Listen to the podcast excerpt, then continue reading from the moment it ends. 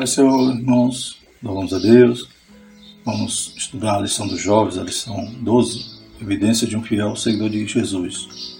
Tema do trimestre imitador de Cristo, ensino extraído das palavras de Jesus dos apóstolos, revista comentada pelo pastor Tiago Brasil, e fazendo justiça também né, aos coautores do livro de apoio, né, Marcelo Oliveira e Thelma Bueno. Vamos dar prosseguimento a esse estudo, né? já estamos quase no finalzinho do trimestre. Vamos falar sobre mais uma característica do seguidor de Jesus, ou do discípulo, do imitador de Cristo. Ele vai falar aqui a respeito do amor, né? de uma evidência, que é o vínculo da perfeição. Né? Podemos iniciar já citando duas referências. Falo sobre isso. Colossenses 3, 14 e 15 diz: sobre tudo isso revestivos de amor, que é o vínculo da perfeição e a paz de Deus, para o qual também foste chamados, em um corpo domine os vossos corações, e sede agradecidos. E em João, capítulo 3, versículo 34 e 35 diz, Um novo mandamento vos dou, que vos ameis uns aos outros, como eu vos amei a vós, que também vós uns aos outros vos ameis. Nisto tudo conhecerão que sois meus discípulos, se vos amardes uns aos outros.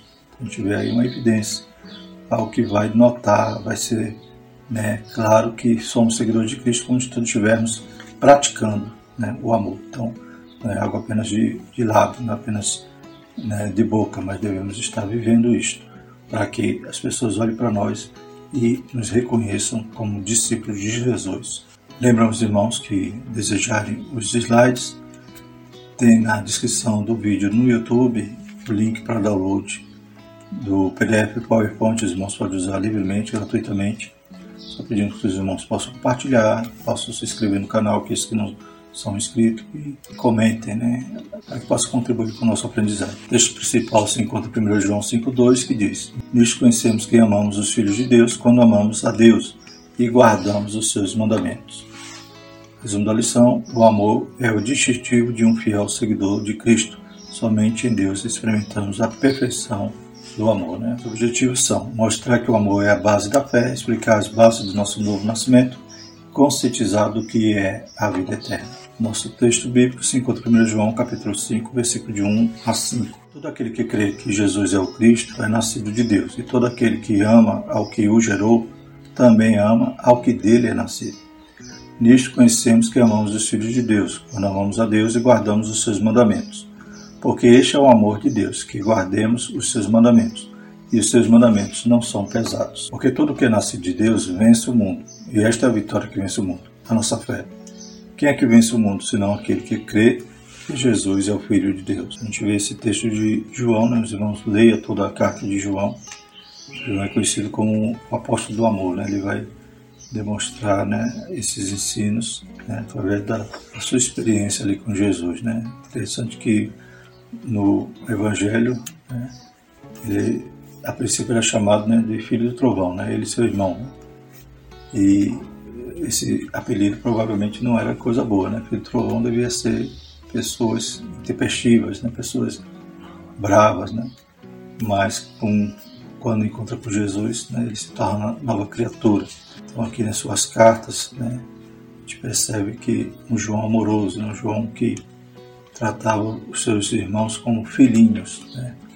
Glórias a Deus. Então ele vivia, né? ele evidenciava então essa prática do verdadeiro discípulo, que é o amor. Introdução, irmãos. As pessoas precisam ser confrontadas com essa insuperável verdade. Como disse Jesus, nossa vitória sobre o mundo já está declarada. Então falaremos também sobre essa vitória.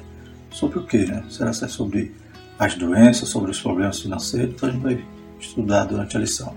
Os fundamentos desse fato são o sacrifício vicário de Cristo, o qual é responsável pela fé que se desenvolve em cada um de nós. Fundada na graça e na fé, nossa vida se edifica para a glória do Eterno, para que possamos promover o amor que acolhe a todos e seguir os maravilhosos princípios da palavra. Então, em Cristo nós somos vitoriosos. Nós vencemos o mundo. A gente vai estudar isso mais a fundo nós vencemos o pecado, glórias a Deus. Primeiro tópico, o amor, a base da fé. Primeiro subtópico, o amor que transforma destinos. No final da primeira epístola, né, 1 João, então, mais uma vez eu ressalto, os irmãos leiam toda a carta. João discute a questão do amor a partir de critérios bastante específicos. A relação com o Pai, a relação entre os irmãos e a nossa obediência à palavra. Então, esse amor ele vai nos fazer capazes, glórias a Deus, de ter um relacionamento genuíno com Deus, com nossos irmãos, né, como Jesus nos ordenou. Devemos amar uns aos outros, como Ele amou também a nós. E em relação à palavra, né, estaremos ligados a ela, buscando, tendo sede, vontade, aleluia, e fome de ler a palavra de Deus. Nossa fé em Cristo é componente fundamental para uma mudança radical em nossa rota de vida. Né? Então, a porta de entrada né, primeiro degrau dessa, desse início todo aí, dessa carreira cristã, foi a fé. Glórias a Deus. Foi pela graça, Deus fez tudo, Jesus pagou o preço, louvado seja o nome seu. Mas a Bíblia diz que nós somos salvos pela graça, mas mediante a fé. Então tivemos que ter uma resposta de crer, de obedecer, aleluia, de se arrepender diante da, da oferta da salvação. Somente por meio de um coração quebrantado diante do Redentor podemos experimentar a riqueza das bênçãos e da graça divina. É urgente que voltemos a valorizar e ensinar a respeito do novo nascimento e das maravilhosas transformações que uma vida dedicada ao Cordeiro de Deus promove no interior de um discípulo. Então, o discípulo tem que também, aleluia, se até a isso. Tem que ter transformação na sua vida, tem que haver um novo nascimento. Não adianta seguir Jesus apenas como aquela multidão que buscava apenas milagre. Mas tem que realmente renunciar a si mesmo, tomar a cruz e seguir Jesus. Aleluia. E isso perpassa pelo novo nascimento, pela transformação de vida. Por sermos, a partir do momento que cremos em Jesus, tornados em novas criaturas. Que ama Deus não pode viver na prática premeditada e deliberada do pecado, por mais absurdo que seja. Então, 1 João 3,6, na nova versão transformadora, diz: Quem permanece nele não continua a pecar, mas quem continua a pecar não conhece não entende quem ele é. Então, se não houve essa transformação, esse novo nascimento, a pessoa está na igreja, mas continua vivendo do mesmo jeito. Continua ocultando seus pecados. E quem age assim não conhece ainda Jesus, não teve um encontro pessoal com ele. Mas a partir do momento que cremos, que temos esse encontro com Jesus, nos rendemos a ele nós não vivemos mais na prática do pecado. Isso não significa que somos isentos de pecar, não, nós pecamos, né, porque ainda estamos na carne do pecado, mas nós não temos mais prazer nele, nós não vivemos nele, como aquele que não tem Cristo vive no pecado. Então nós, quando erramos, quando, quando falhamos, o pecado ele nos ofende, nos mancha, nos marca, e nós a todo tempo queremos nos livrar dele, queremos lavar nossas vestes, e buscamos então, aleluia, o Cordeiro de Deus né, que tira o pecado do mundo e lavou nossas vestes no sangue do Cordeiro. Glórias a Deus, nos arrependemos e mais uma vez estamos limpos, restaurados. Aleluia. Mas quem não conhece Jesus, peca, peca, peca, dorme pecando, amanhece pecando. Que Deus tenha misericórdia.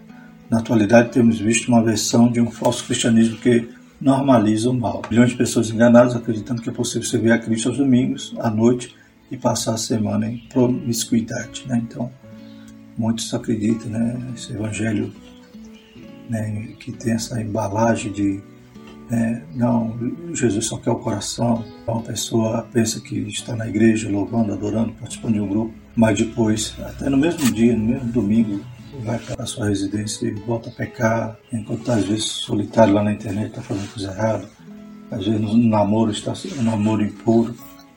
Então, voltemos né, a nos arrepender e busquemos estar vivendo o Evangelho genuinamente e sendo discípulos de Jesus.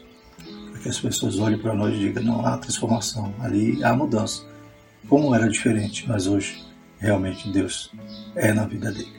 É tempo de sermos proclamadores do Evangelho que liberta, da palavra que transforma graça que nos reconfigura a imagem e semelhança de Deus. No subtópico, quem ama os filhos de Deus. Só existe amor entre nós e o próximo se houver amor ao Altíssimo. Isso é reafirmado em 1 João 5,2, rememorando aquilo que o Mestre declarou de forma indubitável em Mateus 22, 37 39. E Jesus disse: Amarás o Senhor teu Deus de todo o teu coração, de toda a tua alma, de todo o seu pensamento. Né? E na continuidade diz: E ao próximo como a ti mesmo. Então, esse amor né, a Deus, a partir do momento que a gente ama a Deus de forma sincera, a gente também tem capacidade de amar o nosso próximo. Toda forma de amor apartada de Deus não passa de manipulação emocional, engano sentimental. O cristianismo é uma opção radical pela solidariedade, generosidade e serviço ao próximo. Então, essa palavra radical é interessante. Né? Então, é claro que a partir do momento que a gente se encontra de verdade com Jesus, há então aí uma volta de 180 graus, né? O que a gente fazia antes, a gente não faz mais. Então, existe essa radicalidade na transformação, na mudança. Glórias a Deus. Não é uma volta de 360 graus, senão você vai girar e voltar para o mesmo lugar. Né? Então, você tem que se converter. Glórias a Deus. Aqueles que tiveram um encontro verdadeiro com Jesus de Nazaré são necessariamente promotores de uma sociedade pautada no amor, na compaixão, no respeito ao próximo. Bem-aventurados os pacificadores, porque eles serão chamados filhos de Deus, Mateus 5,9. O que significa mais Jesus? Terceiro subtópico. Conforme a Escritura Sagrada afirma, o amor ao Eterno se materializa numa tomada de postura pública e em obediência às Escrituras. 1 João 5,3. Em nossos dias existem muitas pessoas que gastam horas e horas polemizando sobre supostas questões bíblicas. Contudo, esses mesmos demonstram não ter nenhuma inclinação pessoal para a obediência aos princípios mais elementares da Escritura. Então não adianta achar que sabe e ficar debatendo, não. Aquele que não quer ser convencido não adianta. A gente prega a palavra, ensina, o Espírito Santo que vai convencer. Glórias a Deus. Mas nós devemos, antes disso, conhecer a palavra estar com ela gravada no nosso coração, como o salmista disse, para não pecar contra Deus. Então que estar obedecendo a palavra. É base para estar amando a Deus. O segundo tópico vai dizer sobre as bases de nosso novo nascimento. Então vamos revisitar né, esse ensino tão fundamental para a nossa fé. Primeiro, subtópico novo nascimento, que nos concede outro padrão de vida. Não existe cristianismo sem transformação. Então, como nós já vimos, quem encontra Jesus tem que nascer de novo. Muitos em nossos dias apregou uma mensagem adocicada, na qual os indivíduos são convidados a permanecer da mesma forma que estão, sem confrontar seus próprios pecados. Então, a gente vê hoje muitos evangelhos sendo pregados, mas não é o evangelho bíblico. Né? São falsos mestres, são falsos profetas que anunciam o evangelho apenas de conquista, né? de vitória, de satisfação pessoal. Mas se esquece de confrontar que somos pecadores, que se morremos no pecado, vamos para o inferno e acabam então adocicando o evangelho, né? como foi dito aqui na lição. Né? Então as pessoas amam aquela palavra, amam aquele pregador, amam aquele aquele pastor, né? Se inscreve naqueles canais porque são palavras até mesmo de autoajuda, né? Elevam ali a sua, seu ânimo, mas não confrontam o pecado, né? Como já falamos na lição passada, né? Pregam as rosas, mas não pregam os espinhos. Esses até podem fazer muito sucesso, local e tempos, contudo jamais serão dignos representantes de Cristo. O Evangelho registra de maneira tão sublime e marcante que aqueles que são de Cristo não vivem mais no pecado também 1 João 5,18, na nova versão transformadora, sabemos que os nascidos de Deus não vivem no pecado, pois o Filho de Deus os protege e o maligno não os toca. O escrito de 1 João 5,4 nos lembra que a condição espiritual daquele que nasceu de novo é a vitória sobre as fortalezas das trevas. Né? Então, na nossa lição, 1 João 5,4 diz: Portanto, todo aquele que nasce de Deus vence o mundo, e esta é a vitória que vence o mundo, a nossa fé. Atentemos, entretanto, para a verdade do texto, que é muito claro, afirmando que a nossa vitória é sobre o mundo, as estruturas infernais que ditam a rota da nossa sociedade. Deus não nos deu uma condição de imunidade com relação às doenças, infortúnios, catástrofes naturais e crises pessoais. Né? Então não é esse, essa vitória que nós temos. Né? Não é só vitória, só vitória como é cantado. Né? Então para ter vitória tem que ter a luta, tem que ter a batalha. Glórias a Deus. Mas a vitória que já está garantida, que já está decretada por Deus, que só Ele pode decretar, não somos nós, é a vitória sobre o pecado, a partir do momento que estamos em Cristo. Louvado seja o Senhor. A vitória sobre o sistema do mundo, sobre o Satanás, que é o príncipe dessas trevas. Não nos iludamos com as falsas pregações que diz que você não vai mais adoecer, você vai virar milionário. Né? E a gente vai ver aqui na frente que quem né, bebe dessa água, acaba se frustrando e depois até abandona a Deus, porque né, houve palavras que não foram ditas pela boca de Deus. Então, falsos profetas que falam sem Deus mandar. Somos salvos para enfrentar o mundo, e mesmo sabendo de todas as oposições, o Eterno nos conforta com a promessa de estar sempre conosco. Mateus 28, 20. É isso que estou convosco todos os dias, né? até a consumação do século. Como humanos frágeis, filhos de filhos de Adão, Qualquer confronto entre nós e os demônios, as entidades diabólicas que operam neste mundo, é desleal. Eles, como seres espirituais, podem tudo muito mais rápido e melhor do que nós. Né? Então, se fôssemos confrontar o inimigo de nossas almas né, diretamente, é claro que seríamos né, subjugados. Mas a Bíblia diz que maior que está em nós do que o que está no mundo. Então, é o Senhor Jesus, né, no vaso de barro aqui, né, a excelência do conteúdo que, que vence o mundo. O Espírito Santo que habita em nós e nos dá essa vitória. Diante dessa disparidade de força e poder, por que deveríamos continuar lutando? Porque cremos na constante intervenção celeste em nosso favor. Somos visitados diariamente pela mão invisível do Altíssimo, com livramentos, portas abertas, bênçãos imateriais, tudo nos acolhe, defende e nos abençoa. Glórias ao nosso Deus. É, ele manda o anjo acampar né, ao nosso redor. O anjo do Senhor acampa ao redor daqueles que o temem e os livra. Glórias a Deus. Não somos guiados por fatos, nossa fé nos faz andar nos caminhos de vitória do Senhor, porque andamos por fé e não por vista, segundo Coríntios 5:7. Terceiro subtópico, a vitória sobre o mundo só é possível através da fidelidade ao Senhor Jesus. Na atualidade, há um pseudo-cristianismo que engana as pessoas através de promessas de uma vida sem qualquer problema. Então, esses indivíduos enfrentam o primeiro pequeno revés na vida, entram em crise, questionam a fé e alguns chegam ao cúmulo de romper seu relacionamento com Deus. Então, como é perigoso, né? Esses falsos ensinadores que ensinam esse evangelho adocicado, como já falamos, né? esse pseudo-cristianismo, um cristianismo falso. É, a Bíblia até nos diz que muitas das vezes temos aflições. A Bíblia diz que nós vamos padecer em nome de Jesus. Aleluia. Mas a Bíblia também nos diz tem bom ânimo, né? Então o Senhor está conosco, louvado seja o nome do Senhor. Mas esses que prometem coisas que, além do que a palavra de Deus fala, acaba fazendo com que muitos se decepcionem, se frustrem e culpem a Deus. Como vemos muitas influências ensinando coisas erradas, inclusive cristãos né, e fazendo com que o jovem adolescente tenha uma visão de mundo completamente diferente, né, aquela visão de que não sucesso é fama e acaba então se erigindo ali um ídolo, aquela personalidade. E quando o jovem confronta a sua realidade, acaba se decepcionando porque não conhece o evangelho da cruz, não conhece, aleluia, o amor de Deus, o cuidado que ele tem para conosco, pois apenas conhece esse pseudo-cristianismo. Que Deus nos livre de tudo isso, que guarde toda a juventude, os adolescentes, aleluia, desse mal tão grande que tem gerado tanta ansiedade, tanta frustração, tanta depressão né, em muitos. Então, se conhecermos realmente a Deus, aleluia, ainda na dor, no sofrimento, a gente vai estar glorificando, como Paulo se lá na prisão, de apanhar e depois de serem presos, sem perspectiva de que seriam soltos, mas eles não desanimavam, eles decidiam que era melhor cultuar, orar e cantar. E Deus fez um grande milagre na vida deles. Não existe atalhos para superar as guerras cotidianas, somente a fé na obra redentora do Criador nos transporta da esfera da limitação carnal para uma vida abundante na presença de Jesus de Nazaré.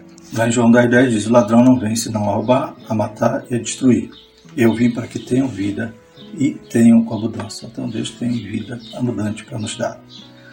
É, tanto aqui na terra na presença dele, andando com ele, servindo a ele, como no céu.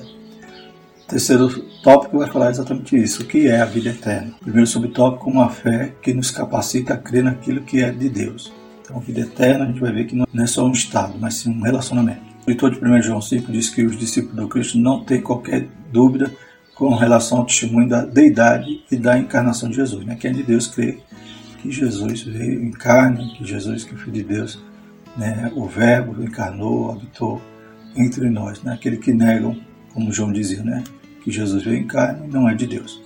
A existência de Cristo em carne e osso é algo indubitável, tanto para aquela perseguida igreja como para nós ainda hoje. A tentativa de descredibilizar o sacrifício de Jesus sempre foi uma tentativa do inferno, de confundir e fragilizar a fé na salvação.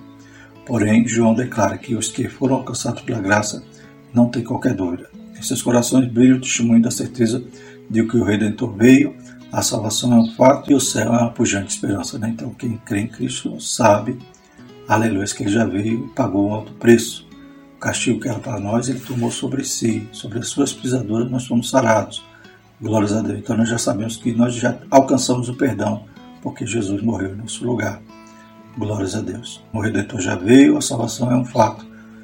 E o céu é uma pungente esperança. Glórias a Deus. Então estamos aguardando o céu, porque Jesus ele prometeu lá em João 14 que ia para o Pai, prepararia lugar e voltaria outra vez para nos levar para estarmos junto com Ele. Segundo o subtópico, a vida eterna não é um lugar, mas um relacionamento. Pessoas superficiais que não conhecem a grandeza da obra de Jesus revelada na Bíblia tendem a ter alguma dúvida muito banais com relação à vida no céu, onde vamos morar, como será a hospedagem ou a alimentação, o que vamos fazer durante uma eternidade. A gente vê na ficção, né, o céu lá, um monte de nuvezinho, pessoa tocando harpa, um vestidão, né? Então, as pessoas que não creem, que não conhecem a Bíblia, traz essas, esses pensamentos torto, tortos, né? Em relação à eternidade, em relação ao céu. Mas o céu Aleluia. A eternidade é muito mais real do que essa eternidade agora, do que você poder apalpar algo aí tangível. Aleluia. O céu é muito mais real do que isso. Louvado seja o Senhor. A vida eterna é um relacionamento com a pessoa bendita de Jesus.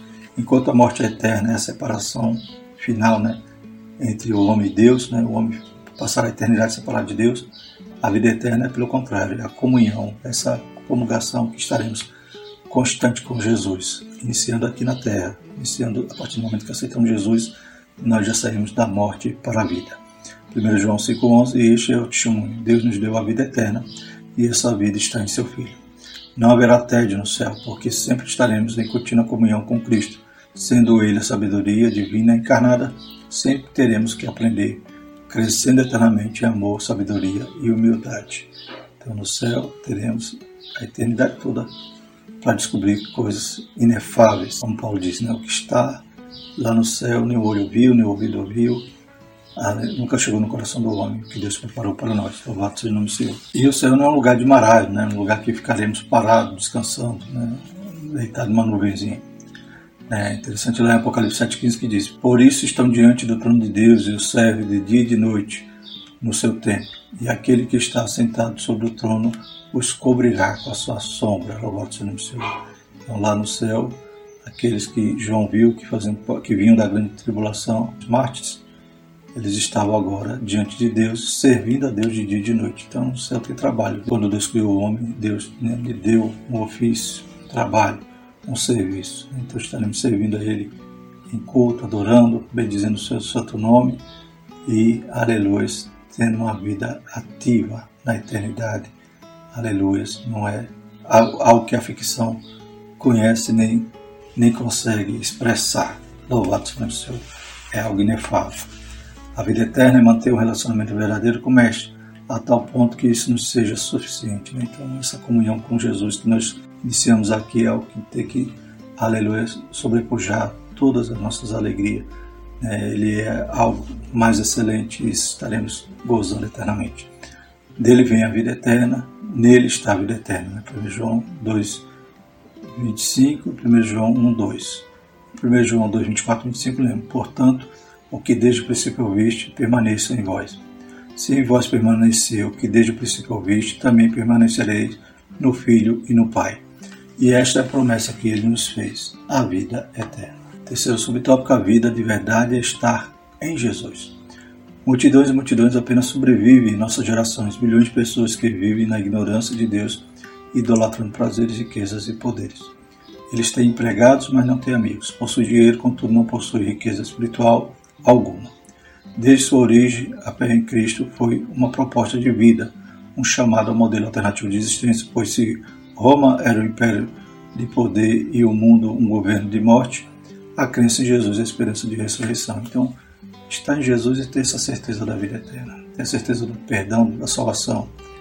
Glórias a Deus. E a partir do momento que nós temos essa certeza, nós realmente passamos da morte para a vida. Que as pessoas no mundo estão aí se atropelando, né? buscando prazeres na terra, riquezas, e sabendo que nada trouxeram este mundo e nada levarão, como diz o Senhor. Então as pessoas estão sobrevivendo, né? estão é, aí passando dia a dia sem saber para onde vão. Mas quem tem Cristo já sabe para onde vai, glórias a Deus. Já aguarda a bendita esperança, já está ansioso para ouvir o toque da trombeta. aleluia, e começar, aleluia, essa nova etapa da eternidade que agora é nas, na glória de Deus, nas mansões celestiais. Lá em 1 Coríntios 15, 9 diz: Esperamos em Cristo só nesta vida, somos os mais miseráveis de todos os homens. Então, você pode ter dinheiro, pode ser rico aqui, mas você é miserável porque você não conhece a salvação, a vida eterna, Jesus. Concluindo, outras pessoas tiveram a expectativa de que o céu terão tudo o que querem, elas ainda estarão muito distantes de Deus. Né? Então, sem um conhecimento da palavra de Deus, pensa que o céu é isso, é aquilo. Mas o céu é coisa muito melhor, né? muito maior do que nós podemos pensar ou imaginar. O céu não é o shopping onde você tem um cartão de crédito sem limites e compra o que quiser. O reino é Cristo e é apenas estar com Ele que importa nada mais. Então o céu começa aqui. O céu já desceu. Quando nós conhecemos a Jesus, aprendemos com Ele, imitamos a Ele, vivemos com Ele, temos comunhão com Ele e aguardamos Ele vir nos buscar. Graças a Deus. Estaremos concluindo o trimestre na próxima lição. O discípulo de Jesus e a verdadeira esperança. Glórias a Deus. Vamos agradecer ao Senhor. Maravilhoso eterno Deus, somos gratos, Pai, por te conhecer, pelo Senhor ter nos amado primeiro, nos alcançado, Pai, e nos nomeado para que possamos ir agora pelo mundo e dar fruto. Obrigado, Pai, por cada dia nos ensinar a se parecer com Cristo, Pai, a ser nova criatura, Pai, ter essa imagem restaurada em nós que havia sido, Pai, caída pelo pecado. Obrigado por tudo, continua abençoando os jovens, livrando de todo mal, livrando, Pai, do, do pseudo-cristianismo, do falso evangelho, em nome de Jesus. Amém. Que a graça do nosso Senhor e o amor de Deus, a comunhão do Santo Espírito seja com todos nós, hoje e sempre. Amém.